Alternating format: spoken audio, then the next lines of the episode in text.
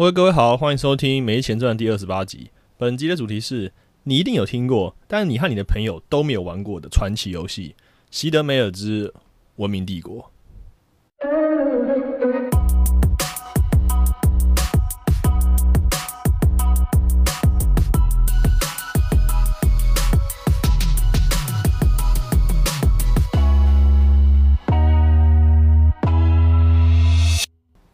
本期节目由恶名昭彰的 Epic Games 赞助播出。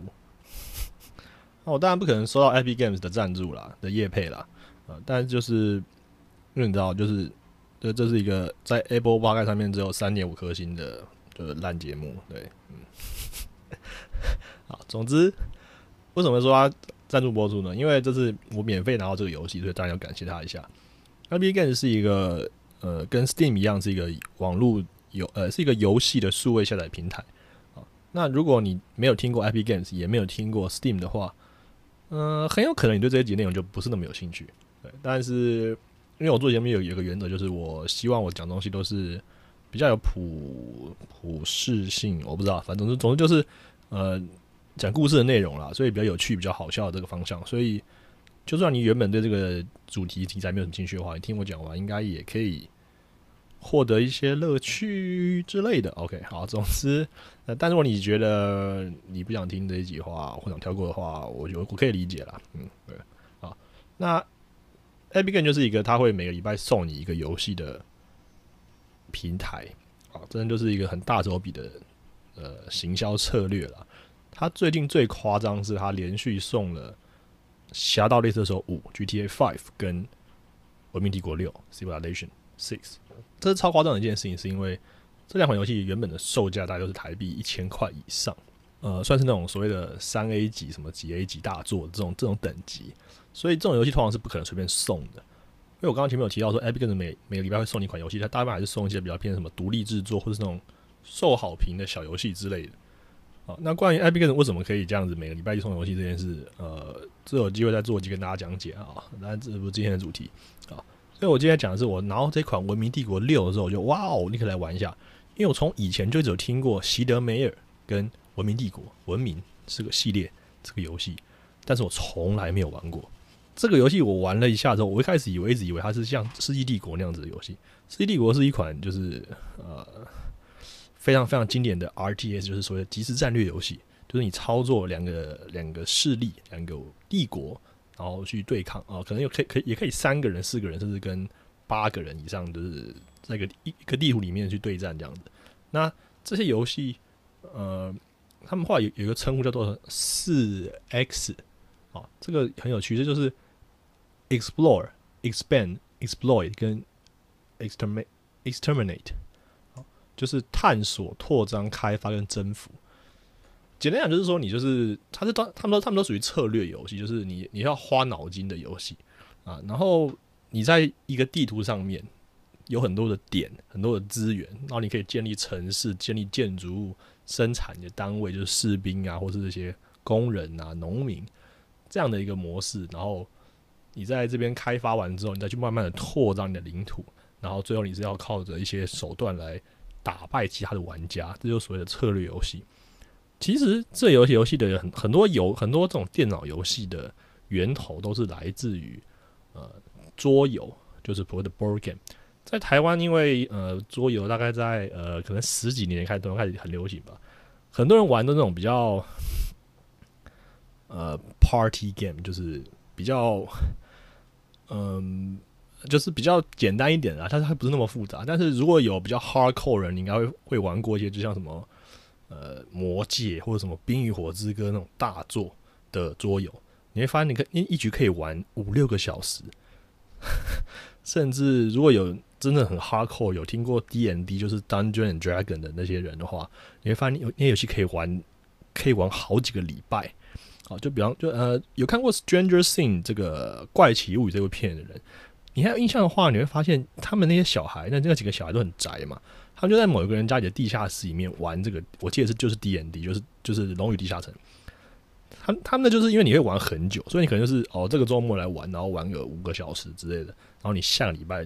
大家在一起再回来再继续玩。这这就是以前 以前的真的是非常哈扣，现在的年轻人真的没有办法想象说以前玩游戏这么累啊！现在就是手游倒五分钟一局，然后这样这样子的感觉啊。那我这边不知道批评任何人啊，总之就是哦，不对，我我我以后应该要改掉，不要讲这句话，因为其实因为会觉得会批评我在批评他人，他就是会觉得，所以我讲的话也无济于事啊。总之，但我现在我现在有有点那种就是自我审查的习惯啊。总之，因为在怕太怕得罪得罪别人啊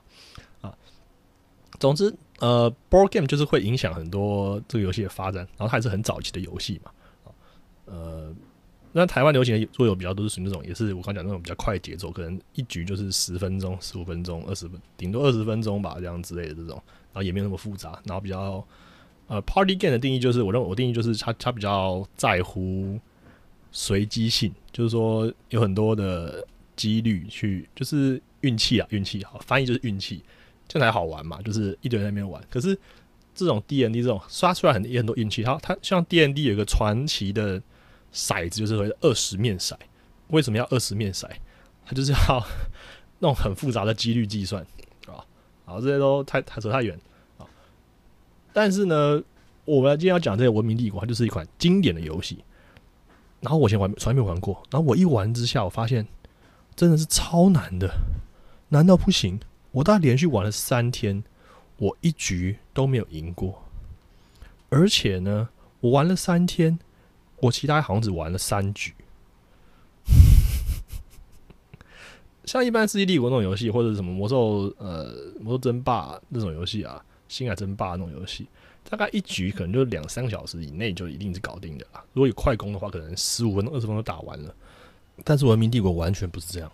嗯啊，因为我秉持着台湾人一向优良的传统跟习惯，就是绝对不看说明书啊。不管你今天买什么电器，买什么装置回来，一定自己在那边先硬干，电子装上去，直接在那边乱按，然后说哦，应该是这样，应该是这样，然后就搞定了。这样玩游戏也是一样，从来不看，就绝对是不看教学，就是要自己在那边点点点，然后按按按，看怎么样可以搞定它。呃，所以呃，这些游戏厂商为了为了反制我这种人，所以他们后来就很多很多都把。教学模式变成你不敢无法跳过，或者说他会说你玩完这个教学模式，你可以获得一些奖励之类的。但是我就是很很不爽的人 啊。总之就是我就是在那边一直以在自己在那边玩了。可是玩到文明帝国的这一款，玩了一我一开局玩了一下之后，我就发现 这一款我真的要玩一下教学模式，因为真的太难了。你知道到最后怎样吗？我到最后我连教学模式都没赢。它教学模式就是带你就是操作一遍，就是大概一开始就是你先获得一个文明嘛，你先选一个文明，然后文明好像是埃及或是哪一个国家忘记了，因为它教学模式有限定，就是可能可能选比较简单的吧。一选开之后，就是你会哦，你会有一个建造者，就好像工人一样，农民之类的东西，然后一个一个战斗单位，侦察兵或是一个呃勇士呃部落的感觉。然后你就在那地图上面这样操作，然后寻找资源啊，你可以。种田啊，呃，挖矿啊，获得资源啊，发展技术，升级你的政体，可以从那种原始的酋长之类的部落，到最后可以做到呃启蒙时代啊，然后民主社会或是法西斯主义之类的。它就是一个，它为什么敢叫文明帝国或者文明 civilization 这个这个词？它的文化历史是纵贯好像六千年，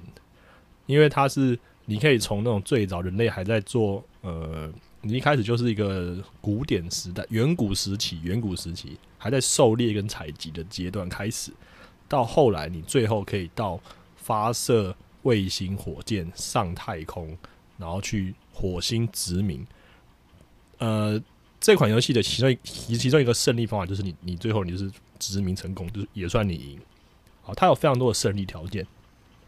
它有宗教胜利，就是你你创立一个宗教，你可以自己创立一个宗教，你把它散播到全世界，然后你感染其他人，好不好？不说感染，你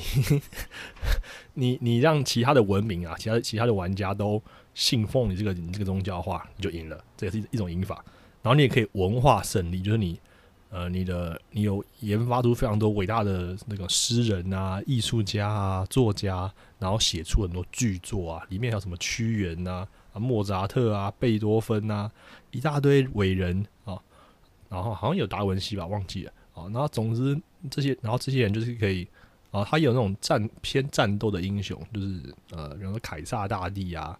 啊，很多很多。那这些人就是他可以产生文化值，就是你可以散播你的文化，就是像像美国文化、好莱坞文化散播到全世界这样。那如果你的文化只超过一个门槛的话，诶，你也可以文化胜利，你你你让所有人整个世界都福音，整个这些都呃看你的节目、听你的音乐，就是这种感觉。然后他还有什么胜利啊？还有呃，他当然还有最传统的征服胜利，就是说你你就是把别人灭掉了，你就是吸收了其他人，就是你把他们的首都占领之后，诶，这样也算是你获胜。哦，所以它就是一个，然后然后你可以又横跨这么多的年，这么这么长，刚长几千年的这种时代，真的是一款怎么讲？用日本的大和剧就是大和游戏，你从 然后它里面有非常多的微操作，就是你说你的一开始你你的首都你盖在。河或海的旁边，诶，你就有什么类似渔船或什么海洋加给之类的东西，嗯，你可以能你研发你的那个航海单位就会比人家快，然后你的那个那个工人可以可以可以把它分配去挖掘不同的生产品，你可以挖掘，你可以派他去采矿，或者派或者派他去捕鱼，可以派他去种田啊，然后你还要你的人民还会不爽，就是如果说你。你的，比方说你的房子啊，像台北现在这样啊，人太多啊，房子不够多，所以房价很高，需求很高，这样子啊，所以如果你的居民增加的数量，你的你的住房数量不够多的话，诶，居民就也会不爽啊，啊，居民不爽的话，他们的生产力就会下降，然后你要怎么安抚居民不爽呢？你可以挖掘一些所谓的奢侈品啊，它也是一一种资源在。地图上面有很多资源，这样子，它就是一款非常非常细的游戏，就对了，它就是有非常多要操作。然后你每个回合都可以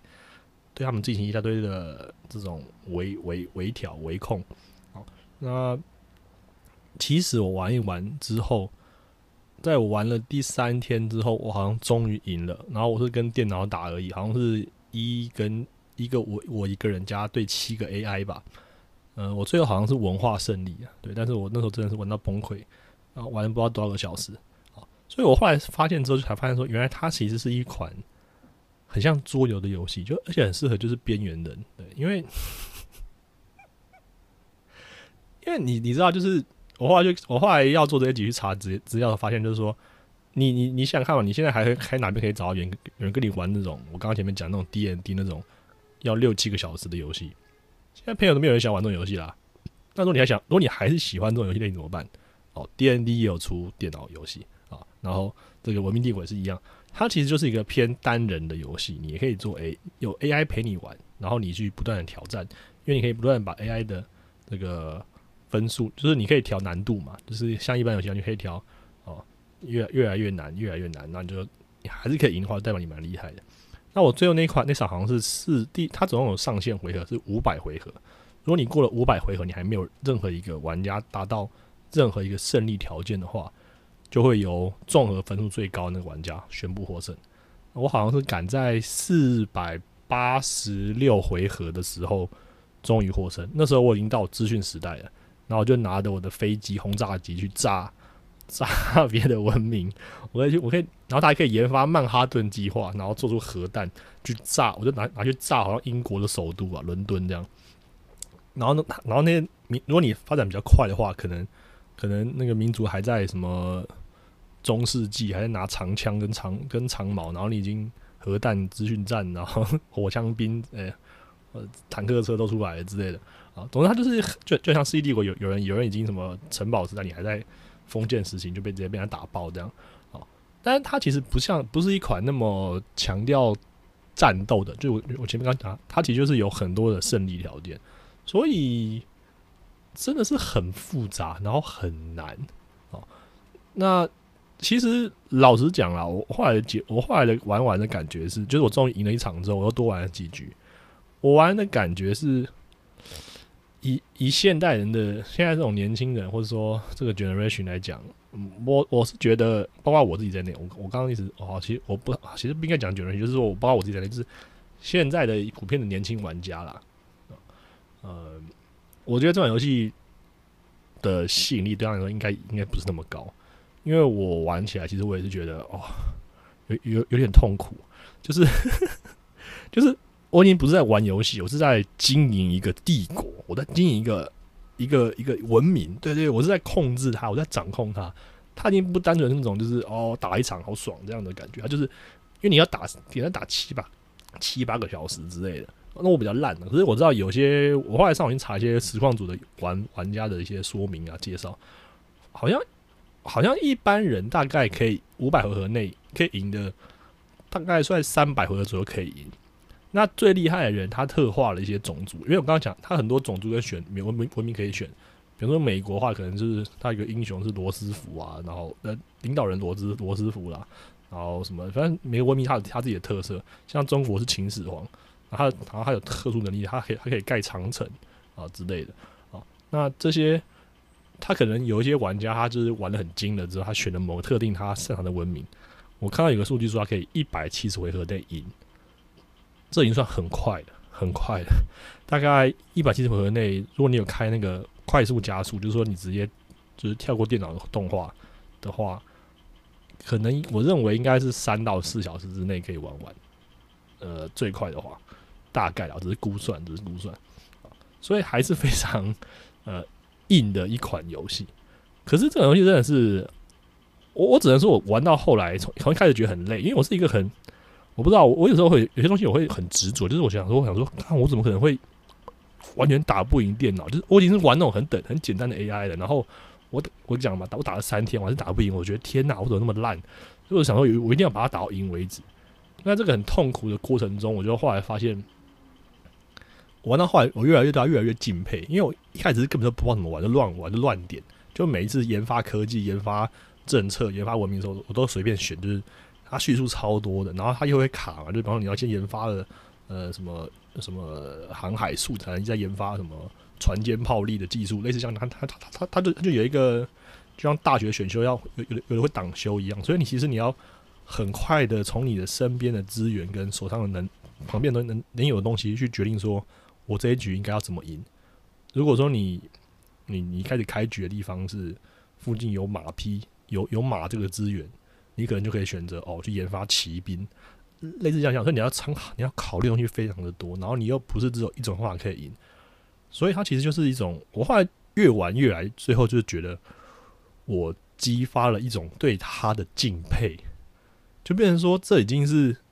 就很像人生的选择，也就啊这样有点太。我希望你们不要听着觉得太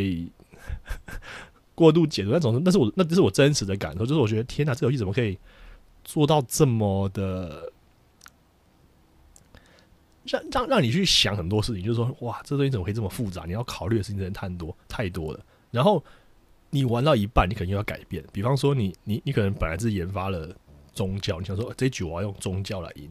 我要我我要散播这个天主教之类哦，你你可以自己取名叫宗教啦，像它里面有有些图案可以给你选，你可以选你的宗教的那个那个符号，然后就可以自己打名字。所以有有有一次我选了一个像海龟的图，然后然后再写 turtle turtle 教 turtle 教，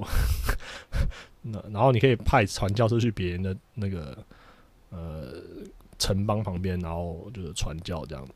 我那那一场已经先整个我原本在那个大陆的那个那些那些。文明都都已经都都已经被我催眠，就是说哦，你就是信我那个 turtle 教这样。结果呢，打到一半之后，后来发现哦，另外一个大陆上另外一个文明，他们也很强势，他们说派派了很多传教士过来这边，然后宣扬他们的什么东正教之类的，还有还有还有新教，还有新教。我然后我就我就派我的传教士去跟他们对抗，这叫做宗教战争。他可以传教士跟跟那种战斗单位，就是什么什么。枪兵啊，炮炮兵那种，那种是不能互相战斗，它等于是另外一种战斗，它是神职人员的战斗。然后我就被他们打败了，所以我知道，我就啊，天哪，我会快打不赢了。然后我的那个，他们他那个是靠信仰值产生的单位，所以我就我就知道中途要转换成说，那我可能要改去玩，呃，靠武力征服了。所以意思是说，你你会随着那个时时电脑的动态跟那个状况，你要不断的调整你的策略。你可能一开始。有某些东西让让让你判定说，哦，我我这场要这样打，可是打一打之后，你可能就发现说，啊，我要转，哦，我要转型，我要我要改变我的策略。总之，我玩一玩就觉得这真的是一款让人很敬佩的游戏，就是太跟其他游戏太不一样了，就是我从来没有玩过这种游戏。然后，但是我可能之后也不会那么常玩啦，因为真的有点太花时间了，而且我看到有人都直接在网上面叫他说，就是精神时光屋这样子，就是一进去就几十几个小时不见了啊。那我后来就去查了一些有关这个游戏制作的一些故事跟背景资料啦。啊，在这边开始开始跟大家分享。我前面讲的是一下我玩的我自己玩的感受啊，我真的是被惊艳到了这样子啊。那这个游戏它一开始就是第一代之后，它就是一九一一年出的嘛。它的呃游戏的冠名就叫做 Seed Meyers Civilization，西德梅尔之文明帝国。你会发现，其实这游戏很少有什么游戏会上面写写什么什么人之，就是把游戏制作人名字也放在放在游戏的名字前面的，就有点像以前有什么梅尔吉伯逊之英雄本色，就是把梅尔吉伯逊拿来当做招牌卖，所以希德梅尔也是可以名字可以拿当招牌卖的哦，这是非常厉害的这样子。那希德梅尔他是加拿大人啊，一九五四年生，今年已经呃六十六岁了。他那时候是在美国的密西根大学读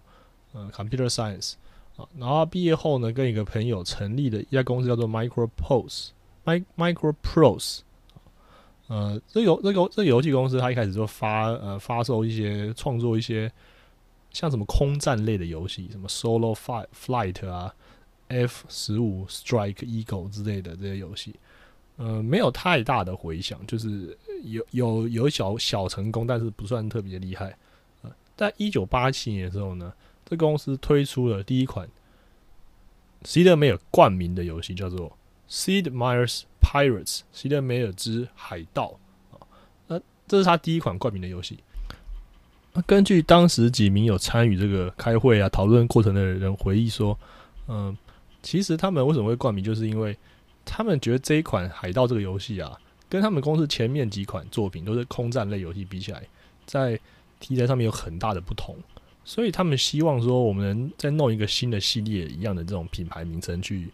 他他们认为有助于公司的这种品牌的推广。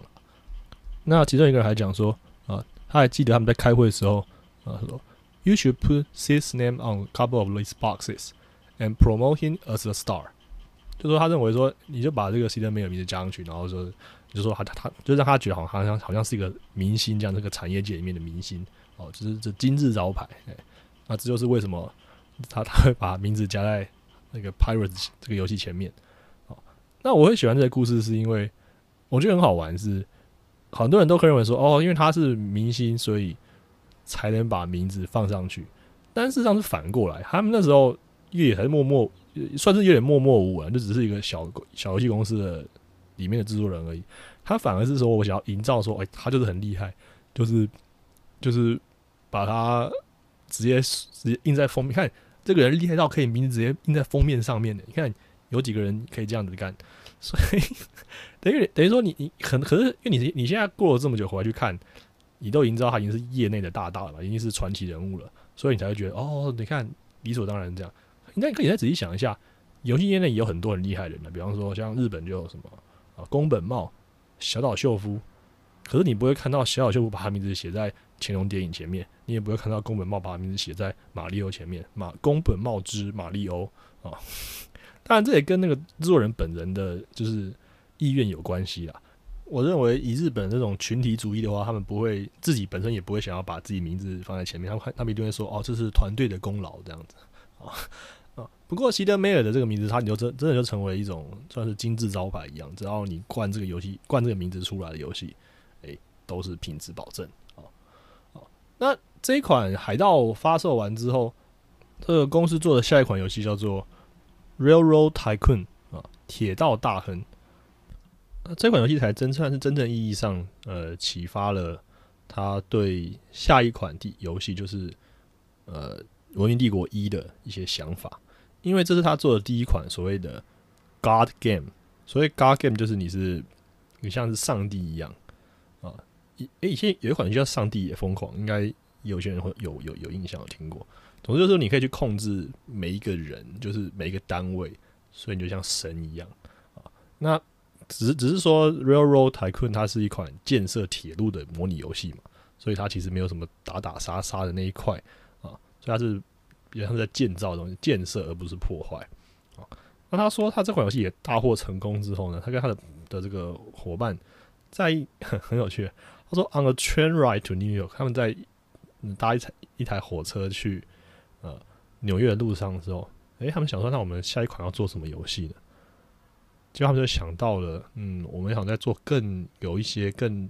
复杂、更多可以操作的这种这种内容、这种这种这种细节的东西。他们就想到了这个，哎，这个文明帝国这个这个主意，那个横跨六千年历史的一个游戏。那他们也很快就做了一些 prototype 啊，只是呢，呃，他们很快就也快快就遭遇到一些困难。呃，我我很喜欢这个访问里面有一段，就是他讲说。呃，The Valley of Despair，啊，他的这个叙述我直接全部把它念完，再再再一次解释。他说，嗯，你是 halfway through，然后你就开始觉得说，The game is not fun，nobody likes it，nobody likes me，nobody will talk to me，this is terrible。啊，他讲的其实就是一个创作者或者专案执行之中，你会有一个很常见的绝望。还用他用的 Valley of Despair 这个词，就是说你会。陷在谷底，你会突然就会觉得说啊，呃，怎么会这么？就是这这这游戏已经不好玩了，没有人会喜欢的啊，这根本就不好，这根本不会成功。然后你接下来，他后面我觉得最好玩，让他后讲说，Nobody likes me。你会你会开开始说，哦，你本来只是觉得游戏没有人喜欢，你后来觉得哦，没有人喜欢我啊，没有人跟我讲话，这真太糟了，这是很很像那种恐慌症的感觉。我我不知道有多少人有这种经历过，但是其实我做 podcast 就有这种感觉，就是觉得。有时候录完就觉得，干这集真的超烂，就是我听完就觉得是只能就是就是根本就是谁有想听这个东西啊？然后发现，哎，就有人被他推荐这样，然后 然后我就想说，奇怪，到底是发生什么事？好，那总之他后来又给个条件，建议就是他觉得你你你其实你做一做的时候，你就可以，他觉得最好方法就是你你可以停一下，去做其他事。啊，那这他自己的契机是怎样？就是他本来就有开发一款游戏叫做 Covert Action，它是一个。就是隐秘行动，就是那种偏间谍类的这种军事题材的游戏。这游戏一开始的开创是他想的，但他后来跑去做《文明帝国》的这个 prototype，呃，结果他的他们的公司的 president 就过来跟他讲说：“哎，你还是应该把这个游戏给完成了。”所以他后来就暂时把《文明帝国》的 prototype 放到一边，然后去做了呃这个 cover cover action 啊。这款游戏是有我刚刚前面讲，它是一个有点像那种谍报题材的类型。然后你可以在里面做很多的选择，那这些选择你每次做都会有一些不同的结果，然后你前面做的选择也会影影响到你后面的结的结果。它比较像是一种 action game，就是那种动，当然是二 D 的，它它就是有一些动作游戏这样子。那他是说，这个这个过程其实事实上影响到了他后来决定文明帝国要做成回合制游戏啊，turn base。而不是做成 real time，而不是做成像《世纪帝国》那样子的即时战略游戏，是因为这个游戏影响他，因为他发现他在做这个 cover action 这游戏之中，他发现，呃，对，你会做很多的选择，可是你你一直不断的做，所以其实你到后来，他说你他他他这边其实讲的有点复杂，所以我这边尝试把它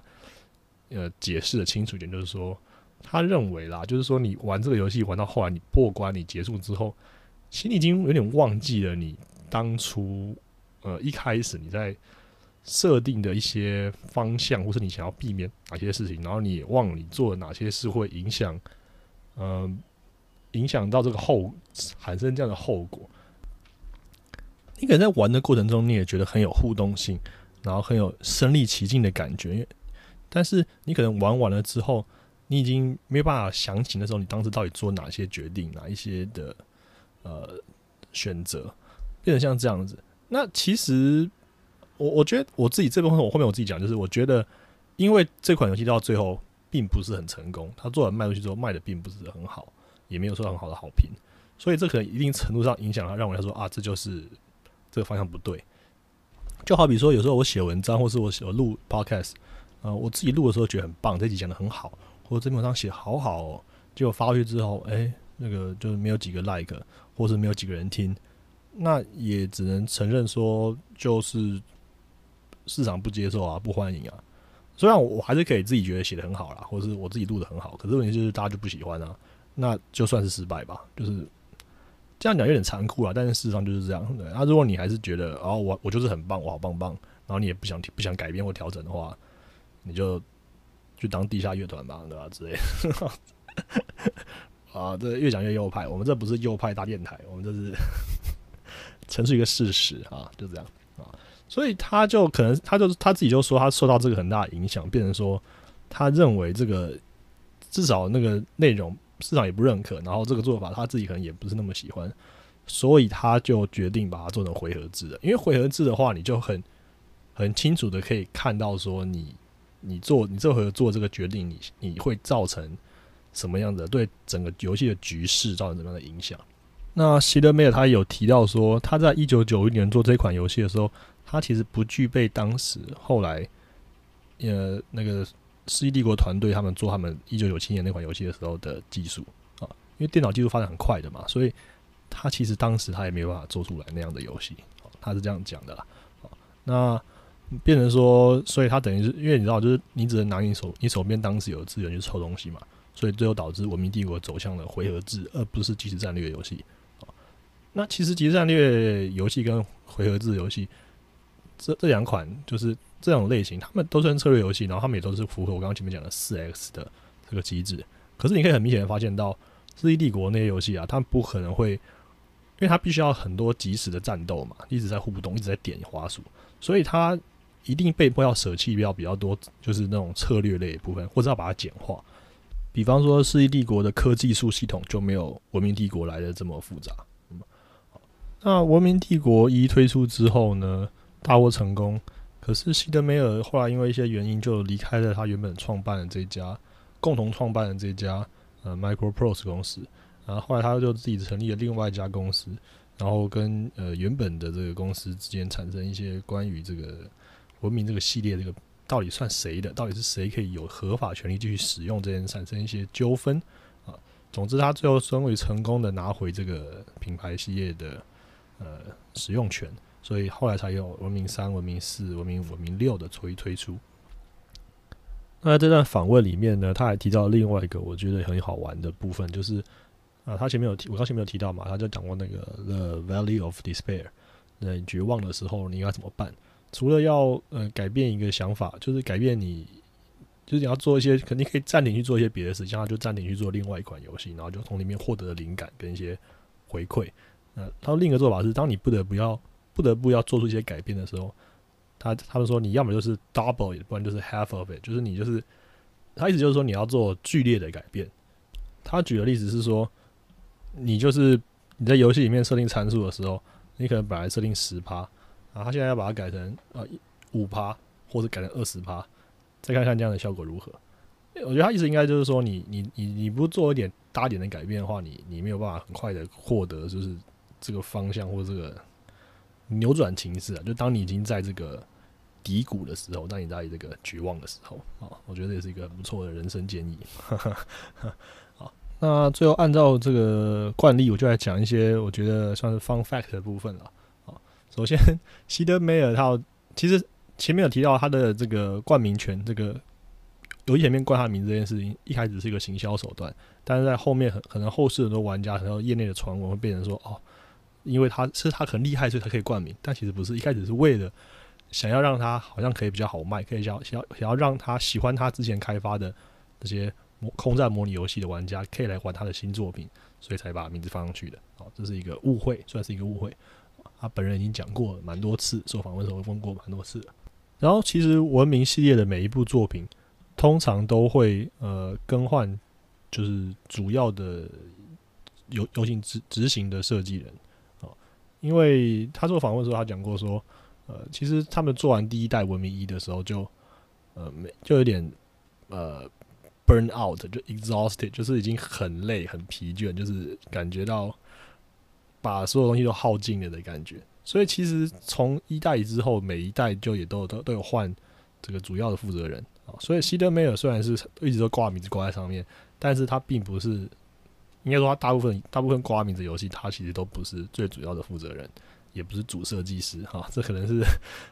这这这证明，这就真的是一个行销手段而已了。但他当然就是就好像挂名监制这样子的感觉。呃，那他有解释说为什么会一直为什么他特别说为什么每一代都要换换人？他就说他做第一代的时候，他就已经把他能想到他想要获得、想要有的这个内容都放进去了，所以他觉得这个系列需要有别的人新的想法、新的 idea 进来，才可以继续茁壮、继续成长啊。那他就扮演一个管理者的角色就好了，就让他们去自由发挥这样子。不过他们有一个很有趣叫做叫做三分之一、三分之一、三分之一 rule，就是有三分之一是原本的我们知道一定要有人要保留的游戏的精神，有三分之一是呃我们曾经试过可是可以再改善的部分，三分之一是呃全新的想法加进去。比方说那个宗教战争的的那个内容，就是他们后来才加进去的，一一开始最早以前的版本是没有的。啊，他还有讲说他觉得，嗯。他觉得他之前参加过办过一场就是玩家的聚会活动，来自世界各地的玩家聚集在聚集在那个美国的巴尔的摩，然后跟这些设计师见面。他说那是我第一次跟这些带着儿子啊女儿一起来参加活动的文明游戏文明帝国玩家见面。他们跟子女一起玩文明帝国，然后他们将这游戏介绍给他们的子女，就像 像介绍女儿最介绍。介绍他们自己最喜欢的棒球队一样，这样的感觉。这种两代人玩同一款游戏，他说：“这个如果我们这个系列只有出一两集的话，一两一两款的话，是不可能发生这件事情的。”所以他觉得他这可能，我觉得他应该觉得很很骄傲，很很很得意吧，就是很一种很荣誉的感觉。然后，呃，我前面都没有太多琢磨这一部分，但是其实不管像是世纪帝国或是文明文明帝国啊，我觉得有。很多的玩家，除除了喜欢思考类类的玩家之外，这两款游戏，或者这种或说这种游游戏风格，有另外一个很吸引人的点，就是他们有很多的历史的内容在里面。我还记得很清楚，就是我国考国中考模拟考的时候，有一题什么选历史历史题的科考题选项，我是因为我玩过 CD 我才才会的，就是研发重型跟离啊，就是就是我算是蛮喜欢历史的人啦，所以。玩 C D 国的时候，我很喜欢玩它的那个战役模式，就是玩里面很多的，学到很多以前我不知道的知识，尤其是这种世界史的部分。像我现在还记得什么上帝之鞭阿提拉啊，但是我们的历史课本其实都没有写了，因为后来都改掉，都呃对，都精简化啊，对啊啊啊。那那个那个文明帝国也是一样，它里面有有非常多的这个，我刚前面有提到嘛，就是它有非常多每一个文明的呃。领导者都是历史人物啊，然后他也会给你简单的介绍，然后整部游戏里面有有一个东西就叫百科，就可以点开来看很多介绍的细节。虽然应该大部分的玩家都不太会看，但是就你想看就可以去就可以去看，这样可以找很多介绍这样子。那席德没有受访问，他有讲说他还是对历史嗯着迷，然后他也蛮爱铁路、飞机和海盗，所以他们其实他其实你刚刚你听到了吗？就是他就是把他喜欢的东西。都做过游戏做出来的，就是 我觉得简直就是一个，我觉得这真的是人生最伟最最完美的实现了吧？就是你哦，他从小就热爱历史啊，铁路、飞机、海盗，然后我长大之后把它全部都做出来做成游戏，然后做成这还很受到大家的欢迎，这这是最完美的人生啊！这真的是超棒，我觉得这是梦梦想实现，就是这种感觉，真的太爽。好，那节目的最后，我们就来回顾一下，呃，西德梅尔曾经获得过的业界荣誉。在一九九六年的时候，Game GameSpot 把它呃列为呃 Most Influential People in Computer Gaming of All Time 啊，有史以来在游戏业界最有影响力的人第一名啊。然后呃，一九九九年的时候，他成为第二位获颁 Academy of Interactive Arts and Science 这个的名人堂的这个会员啊，第二位啊。第一名，第一个被赢被列入的是宫本茂啊。然后，二零零八年的时候呢，他得到这个 Lifetime Achievement，就是终身成就奖，是 Game Developers Conference 的终身成就奖。呃，在二零零九年的时候，呃，Developer 这个杂志的调查中，他访问超过九千位的呃游戏界从从业人员，然后他是名列第五位。呃，最伟大的他们的 Ultimate Development Hero 啊，就是开游戏开发的这个英雄啊。然后二零一九年的时候呢，IGN 这个网站应该是大家最最了最听过的网站，把它列为呃第二名呃 Top Game Creator of All Time，有史以来最伟大的游戏制作人第二名啊。然后并并且称他为呃 Ideal Role Model for Any Aspiring Gaming Design Designer 啊。二零一七年的时候呢，他获颁 Golden Joystick Awards 的终身成就奖。总而言之，Sid Meier 这个名字已经是游戏业界永远的传奇。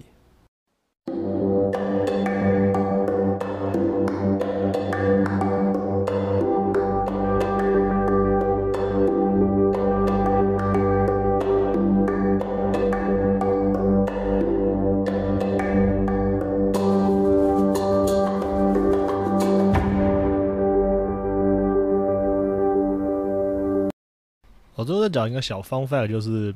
其实希德梅尔有在受访问的时候说，他玩他自己玩文明的成绩也只是 OK 而已啊，你就知道这游戏有多难了。对，连创作人都说他也只是